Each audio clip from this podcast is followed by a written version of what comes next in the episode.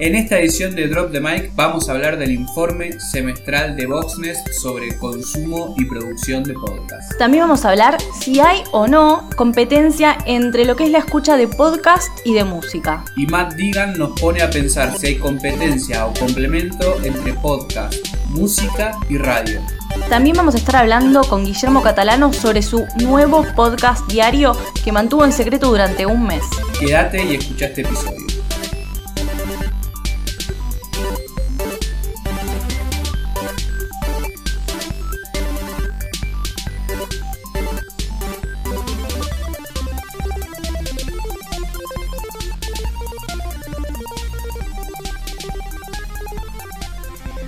Bienvenidos a un nuevísimo episodio de Drop the Mic News. ¿Cómo estás, Agustín Espada?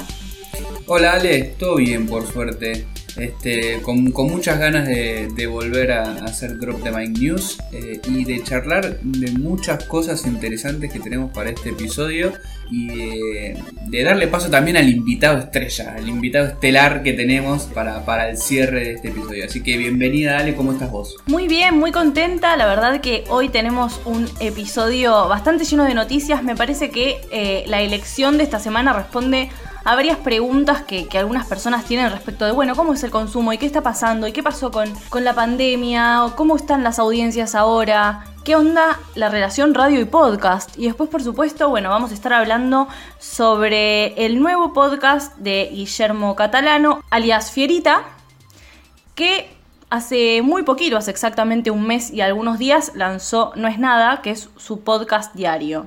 Así que, pero voy a dejar todo eso para la segunda parte del episodio. Aus, si querés, comencemos con las noticias. Sí, tenemos un, broche de oro para, para, el cierre, pero el primer tema que tenemos para hablar eh, hoy tiene que ver con el primer informe semestral, o sea, el informe del primer semestre del año 2020 elaborado por Voxnest. Y tengo cinco puntitos para, para destacar, cinco datos breves para destacar de ese informe que nos habla de consumo, de tendencias de consumo, de tendencias de producción y de tendencias de publicidad también. Así que el, primer destacado tiene que ver con eso. El informe muestra que aumentó un 65% la publicidad programática en los podcasts. ¿sí? Esto a nivel mundial, ¿sí? no solamente en, en Estados Unidos. Por otro lado, también este informe, el segundo dato destacado que tenemos es que Spotify aumentó casi un 100% su participación en el mercado de la distribución de forma interanual, ¿sí? Contra el primer semestre de 2019, los datos que tenemos nos muestran que duplicó su participación como plataforma de escucha. Un tercer dato que es muy relevante es que Voxness destaca los países donde más creció la escucha en este primer semestre de 2020 y a pesar de la pandemia los números son muy buenos. El ranking está encabezado por Turquía y por India, ¿sí? Pero tenemos en el tercer lugar a Colombia, en el cuarto lugar a Argentina, en el quinto lugar a Brasil, en el noveno a Chile y en el décimo a México. ¿sí? Muchísima presencia de países latinoamericanos y eso nos marca un poco en qué estadio estamos nosotros en la evolución del, del podcast. Pero también, y esto como un cuarto punto a destacar del informe, Voxness destaca cuáles son los países donde más creció la producción, ¿sí? No la escucha, la producción. Y ahí nos encontramos con que Brasil es el país donde más creció la producción en todo el mundo, seguido del Reino Unido, de Canadá, de Colombia, de Italia, de México y de España. Por lo tanto, con estos últimos casos de Colombia, México y España, nos damos una idea del fuerte crecimiento que está teniendo la producción de podcast en español y por lo tanto también un aumento tan, muy fuerte de los, de los podcasts en portugués encabezados lógicamente por Brasil. Y un último dato para destacar de este informe tiene que ver con que los temas de podcast que más crecieron durante la pandemia en cuanto a la escucha están ligados a la educación, al arte, a la sociedad a la música y a la salud o a la actividad física, ¿no? Este, esos me parecen entonces, Alex, las cuestiones más destacables de este informe semestral de Voxness. ¿Cómo se nota que realmente el podcast llegó, aterrizó y está empezando a penetrar cada vez más fuerte en las audiencias hispanas, ¿no? En las latinoamericanas específicamente. Como se nota también, y si nos ponemos a cruzar datos con tal vez eh, la encuesta de consumo que hicimos este año, donde Spotify salía como la plataforma de mayor escucha, cómo se nota que ese peso posiblemente sea el que tal vez ha habilitado o ha permitido ese acceso a, tantas personas de, de acá del cono sur, ¿no? Sí, sin duda, vale. La confirmación una vez más con otro informe de otra empresa, de otro año diferente, donde los países de América Latina muestran que crecen muchísimo en producción y en audiencia. Sin dudas es una confirmación de una tendencia que venimos notando hace algunos años en nuestras tierras. De hecho, si, si me permitís, Agus, eh, voy a contar algunas cosas. Hace un poquitito, hará aproximadamente dos semanas, Tom Webster de Edison Research hizo una actualización de cómo es el consumo de podcast en Estados Unidos, eh, ahora en tiempos de pandemia. Y bueno, si bien a principio de año estuvimos hablando que en marzo hubo un gran declive, si se quiere, eh, dentro de lo que es el consumo de podcast, y ahora la cantidad de horas dedicadas a, a, escuchar podcast en Estados Unidos tiene 45 minutos más por semana, es una locura, ahora el promedio es de 6 horas 45, y eso también habla de cómo se está reactivando o retomando algunos consumos que se daban previos a, la existencia de la pandemia. De hecho, un dato que me interesó muchísimo y habla sobre la relación de, cómo se escucha audio y cómo se escucha podcast en relación a, la radio, perdón, es que de cada una hora, de cada un podcast de una hora que se escucha, se escuchan ocho horas de radio. Así que también se está volviendo a normalizar la escucha de radio allá por el país de las estrellitas, por el país del norte.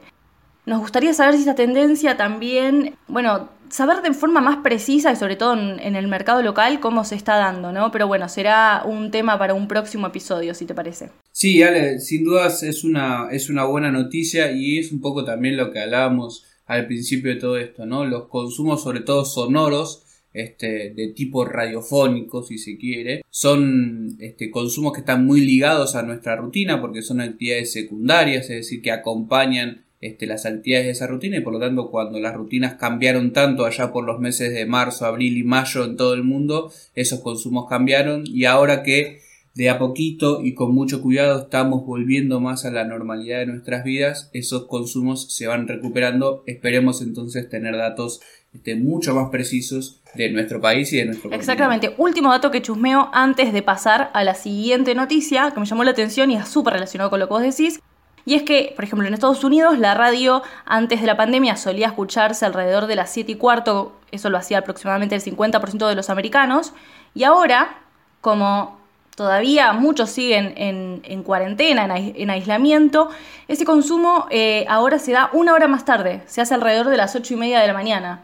Así que digo, mira, mira cuán ligado está toda la escucha de audio, que bueno, bien lo, decís vos, bien lo hemos también mencionado en, la encuesta de consumo y un montón de personas también lo hacen, por supuesto. Digo, mira cómo está ligado y cómo se puede ver de forma tan clara. Pero bueno, hablando de ver las cosas de forma tan clara, vamos a hablar de si los podcasts están compitiendo o no con la música dentro de lo que es Spotify se hizo un análisis en donde se preguntan si las personas que están adoptando el consumo de podcast desde el año pasado están escuchando más o menos música, ¿no? Es decir, si hubo una variación respecto del consumo de música dentro de, de la plataforma. Básicamente lo que podemos saber es que en general las personas que adoptaron el podcast desde marzo de 2019 no es que están resignando tiempo de consumo de escucha de música, sino que de hecho acrecentaron la permanencia de consumo dentro de la plataforma y de hecho le destinaron alrededor de un 20% más de tiempo y en ese extra es donde escuchan podcast, ¿no? La verdad que me parece clave tener este dato, ¿no? Porque varias veces ya se ha mencionado esto de que la música ahora y los podcasts son una competencia y van a estar batallando dentro de la plataforma y ahora se da esta complementariedad, si se quiere, o esta diferenciación que hay entre dos productos de audio que tienen sus características distintivas. Los oyentes entonces están reajustando sus formas de consumo, una de las cosas a destacar es que, por ejemplo, los podcasts suelen escucharse durante los días de semana y se le da tal vez mayor protagonismo, si se quiere, a la música dentro de los fines de semana. Otro aspecto también que se destacó dentro del estudio es que eh, las personas escuchan más podcasts por la mañana que por las noches. Por las noches tienden a escuchar más música, lo cual es contrario a, lo que Hoy estoy a full con la encuesta de consumo, hoy estoy metiendo... si no lo leyeron, véanla, que, que, todavía sirve, todavía sirve, irían los Simpson. Hasta el año que viene que volvamos a, a actualizar los datos. Bueno, y otra cosa también interesante, ya que estamos con, los datitos de color, es que según lo que es el promedio del estudio, dicen que los miércoles y los jueves el 15% de los usuarios de la plataforma tienden a escuchar podcast y, y es como el pico máximo. Así que este estudio estuvo enfocado en las personas que, como dije al principio, comenzaron a escuchar en marzo de 2019 y en dos meses se convirtieron en adopters. Último dato, último dato y ya seguimos con el podcast y es que las personas que comenzaron a escuchar historias, comedia y crímenes son las que más tendieron a apegarse al contenido y hacerse más fanáticas. Eso es eh, muy interesante, Ale, porque al momento de saber y de conocer cuáles son esos géneros, no, esas temáticas, sí, entre géneros y temáticas, porque la ficción es un género, este, que nos vuelven, este, que nos atan al formato, digo, e, es muy interesante saberlo y conocer también un poco qué es lo que buscan las audiencias cuando se acercan al formato y qué es lo que están más interesadas por descubrir, ¿no? Este, eso de quedarse pegado al formato a través de esos contenidos es, muy relevante. Y te escuchaba, eh, Ale, comentando estos datos y, pensaba la relevancia justamente, una observación muy general, ¿no? Pero la relevancia de eh, hacer los análisis en base a datos, ¿no? Este, y de cómo los datos nos pueden ayudar a pensar, este, sin, sin, digamos, los datos por sí solos no nos dicen nada, pero analizados y en contexto nos pueden decir mucho. Y justamente pensar esto eh, que la industria de la música casi te diría que de forma unánime se encargó de, destacar y dejar claro en un principio de que no era algo negativo para ellas este, la, la, inclusión de podcast dentro de Spotify. Bueno, estos, estos datos lo confirman. E incluso lo que hacen es un poco darle la razón a Spotify en esto de buscar aumentar el tiempo de permanencia de los usuarios en la plataforma con un costo menor, ¿no? Este, por supuesto, después podemos discutir lo que en muchos episodios discutimos de si Spotify tiene que pagarle o no a los productores de contenidos, en este caso a los productores de, podcast. Pero después también para, para hacer otra lectura de este, de este artículo, que, publica Spotify con sus propios datos. Me pareció muy interesante una lectura que hace Matt Deegan en, su blog personal, donde además de pensar la complementariedad o la competencia entre música y podcast, suma la charla, suma la conversación a la radio, ¿no?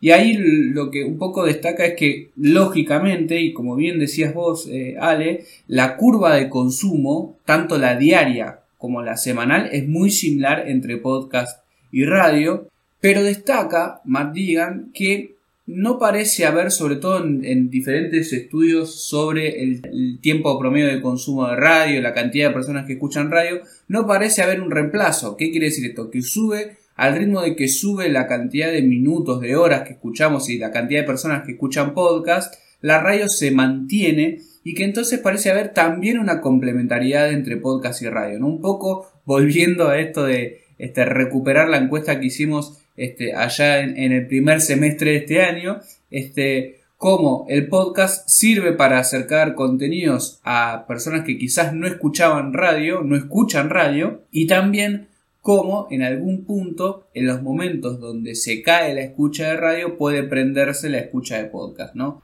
Me parece entonces que es una, es una visión muy interesante y es una propuesta muy interesante la de pensar el combo esto, ¿no? De los, de los, de los contenidos y del mercado de audio a nivel general. Este, podemos meter a los audiolibros ahí también para pensar cómo es el juego de competencia o de complementación. Sí, a todo esto también se le suman estrategias como, bueno, las playlists de Spotify que mezclan audios, noticias con también podcast, música, lo que está sucediendo también ahora con las noticias en Google, digo, como que empiezan a pasar también estos mix para ver qué onda. Y también otra cosa que, que vos lo estabas mencionando y yo pensaba, es esto de Sony Music ahora incursionando en el podcasting súper de lleno, tienen desarrollo 100 podcasts y creo que 40 precisamente son los que va a lanzar este año. Entonces digo, mira, mientras que Warner, que ya estuvimos hablando, tal vez no, no se anima a incursionar, de repente aparece Sony con una propuesta súper grande y bueno, veremos cómo, qué es lo que finalmente llega a nuestros oídos, ¿no? Veremos, pero lo que sí ya llegó a nuestros oídos es el podcast diario de Fierita Catalano. ¿Vale? ¿Estuviste hablando con él? Estuvimos hablando con Guillermo Catalano y sí, el podcast llegó a mis oídos, pero con una forma muy diferente a la que llegan todos los podcasts, ¿no? Siempre decimos, o particularmente digo, que los podcasts y las redes sociales van de la mano, que sirven para ampliar la audiencia, que sirven para que el oyente eh, potencial pueda escuchar el podcast que le gusta. Y acá esta vez Fierita con su daily podcast No es nada, hizo como una estrategia de desmarketing si se quiere, ¿no? Como hizo una, hizo una estrategia diferente. En agosto, el 11 de agosto, dijo, estoy haciendo hace más de una semana un daily podcast que está publicado pero no lo voy a promocionar ni voy a pasar el link. Quien lo quiera escuchar deberá buscarlo. Hasta acá es la primera vez que, me encuentro con una propuesta como esta. Muchas personas, porque sabemos que Guillermo tiene una comunidad súper grande de, de, personas que lo siguen, se pusieron a buscar su podcast dentro de las plataformas y se encontraron con lo que yo me encontré, que particularmente me pareció que es un podcast totalmente sorpresivo, si se quiere, ¿no? Por, por el desarrollo que decidió dar respecto de los temas que se tocan. Pero mejor voy a dejar que Guillermo lo cuente. Yo tenía ganas hace mucho de, hacer un daily y la idea de hacer un daily era que fuera, que tuviera sentido que sea un daily. Y no, no me parecía que tenía sentido que yo haga un daily de noticias. El primer podcast que hice fue en 2010 y era de música. Y hice dos distintos que eran tipo mixtape, que hoy los escucho y me quiero matar.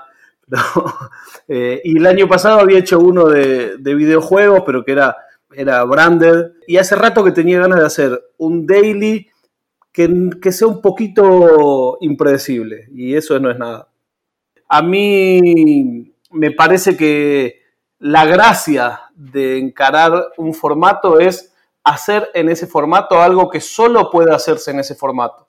A mí no me gustan los podcasts que quieren ser un programa de radio, de la misma manera que no me gustan los videos de YouTube que quieren ser un programa de televisión.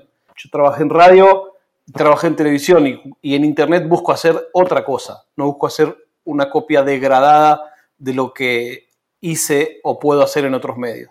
Me parece que la búsqueda, en mi caso en particular, tiene que ver con aprovechar lo que el género te puede dar. Muy interesante lo que nos dice eh, Guillermo Fierita Catalano, este, porque nos habla también de una forma de concebir el podcast, ¿no? Eh, de una forma de pensar desde la producción, eh, desde la creación de un contenido, la posibilidad, ¿no? La posibilidad que da el formato, él lo define como género, pero bueno, digo, eh, es muy interesante porque se nota además que es una persona que, que, piensa la posibilidad expresiva y la narrativa incluso del formato haciéndolo, así que este, muy muy interesante. Totalmente de acuerdo. La verdad que, una parte de lo que estuvimos charlando fue justamente eso, ¿no? Y, tratar de permitirse ciertas licencias y establecer ciertos diálogos que tal vez en otros medios o en otros contenidos no da para hacer, pero que sí se pueden aprovechar dentro del podcast. Así que eso ya me gustó mucho y coincidí totalmente en esta diferencia o en esta propuesta de valor, ¿no? Y esta licencia que uno se puede dar como para llegar de formas diferentes. Soy bastante fanática a ver, es obvio, porque si no, capaz no estaría conociendo Caprio. Soy como bastante fanática del audio y, de todas sus bondades. Pero bueno, vamos a escuchar ahora entonces la parte de, bueno, cómo hizo para comentar el proyecto que, estaba desarrollando. Eso fue medio un, desafío que me hice a mí mismo, porque en general yo soy de empezar cosas y dejarlas, y si hay un lugar donde la gente suele empezar cosas y dejarlas es en el mundo del podcast. Entonces dije, no voy a anunciar que tengo un podcast, voy a hacer un podcast. Y si logro hacer 30 episodios de corrido sin un solo día decir, no, hoy no lo hago, entonces recién ahí me planteo si lo doy a conocer o no. Y lo que pasó es que eso, que al principio era una decisión mía, después se transformó un poco parte en la historia y está dentro del contenido y la gente que lo iba encontrando iban opinando al respecto, de si lo tenía que dar a conocer, si no lo tenía que dar a conocer, por qué. Eh, hay, hay como una, una comunidad hardcore de, no, loco, ahora eh, nosotros lo encontramos por las nuestras, no se lo digas a los demás. Bueno, hay todo un juego de eso que terminó en, en una encuesta al estilo de las que hacemos en Decidilo, y ahí el 75% votaron como mil personas, el 75% dijeron que sí, que lo dé a conocer. Aún así no fue fácil esa decisión y me valió dos días de silencio total que me tomé para, para decidir anunciarlo y es lo que hice ayer. De hecho, en el episodio 31 hablo un poco de la decisión de haberlo publicado y hablo un poco de, un paralelismo entre dos días de silencio y observar tu propio funeral. un tema muy, muy pum para arriba. Interesantísimo cómo, sobre todo, eh, lo, que me llama la atención o lo que, lo que me interesa destacar es al principio cómo él primero se tiene que, que probar y busca probarse que puede hacer un podcast diario, que no es algo que va a empezar a hacer y que lo va a dejar y una vez un poco medio que, está decidido y que ya se comprobó a sí mismo que lo puede realizar y que lo va a realizar, ahí meterse ya en la discusión de si hacerlo público o no hacerlo público con esta comunidad que lo acompañó casi desde, desde un principio. Pero este, interesante, también recuperando tu concepto, dale esto del, del anti-marketing.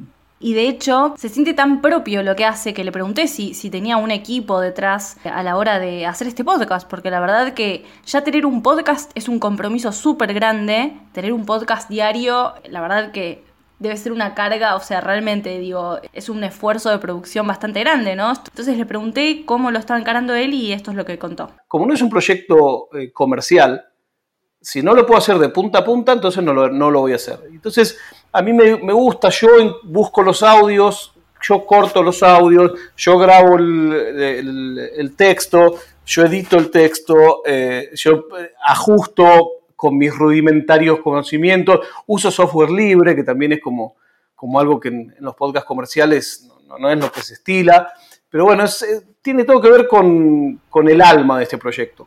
Sí, suena y suena y, parece, ¿no? Una, una experiencia barra experimentación que hace Guillermo en todo sentido, ¿sí? no solamente en, esto de, un podcast diario que no sea de noticias, en esto de este, un podcast que no se parezca a la radio, eh, en esto de el anti-marketing, un podcast que no se comunica, en esto de este, encargarse absolutamente de toda la producción este, mezcla un poco de comunicación en el sentido amplio de buscar a alguien que te escuche, pero este, también un poco de eh, búsqueda personal, si se quiere, ¿no? Este, en, el más, en el más amplio de los sentidos.